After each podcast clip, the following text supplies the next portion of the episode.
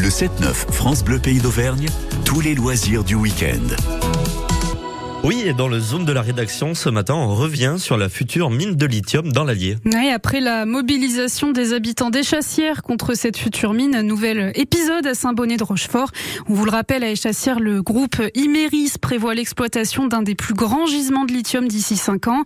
Il est censé extraire de quoi équiper 700 000 véhicules par an en batterie électrique. Ce lithium, il faudra le traiter, le stocker, puis le charger sur les rails. Une station pourrait donc s'implanter sur la ligne de chemin de fer Ghana-Montluçon. Une perspective qui inquiète à Saint-Bonnet, Sophie Allemand. Juste au bout de la rue, vous allez voir, vous allez découvrir eh ben, euh, notre cadre de vie qui risque de changer du jour au lendemain si cette implantation se fait. On suit Didier, Saint-Bonnétois depuis 25 ans. Voilà, devant vous, eh ben, la place des champs, des arbres, euh, vous imaginez des bâtiments, euh, des bassins de rétention, enfin tout ce que vous pouvez imaginer de pire qu'une usine de traitement et de chargement peut vous amener sur une commune. Hein. Il est l'un des 500 membres du collectif créé quand les habitants ont eu écho de ce projet.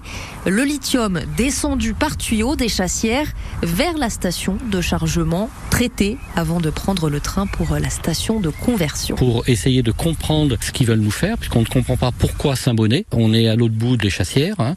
il y a quand même 15 km. ce qui nous fait surtout peur, c'est la pollution de l'air. Qui dit concassage, stockage, chargement, dit forcément poussière. Vous avez l'école, même pas à 50 mètres. Le naturopole, regardez où il est. Les entreprises qui ont des obligations au niveau environnemental dues à la classification de la zone, et même pas à 500 on va leur mettre une unité de traitement. Un projet toujours à l'étude, mais son ami Philippe préfère prévenir que guérir. Ce sont des inquiétudes que l'on transmet. On sait que le projet il sera peut-être ailleurs, il sera peut-être ici, mais il sera peut-être ici. Comme ses habitants, les élus ne sont pas contre en soi hein, l'extraction de lithium, mais pas à tout prix.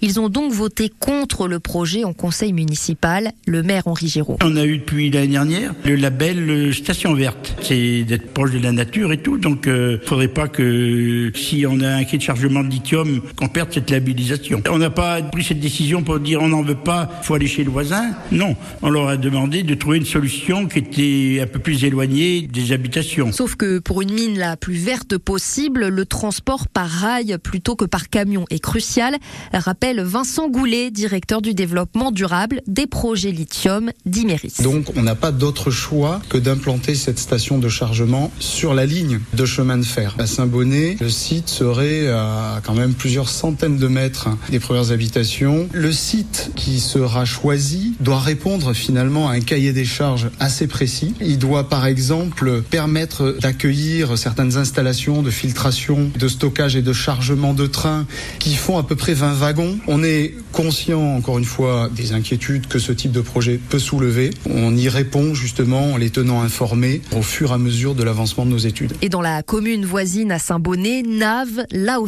hein, les élus ont voté contre. Ils craignent surtout pour les ressources en eau avec l'implantation d'un tel site. Et les Saint-Bonnetois ont aussi lancé une pétition qui a plus de 2000 signatures. En parallèle, Iméris attend euh, l'accord de la SNCF pour l'exploitation de cette ligne Ghana-Montluçon. Merci beaucoup Emma Solzé. Dans un instant, nous allons retrouver Julien Horry à l'approche du Tour de France.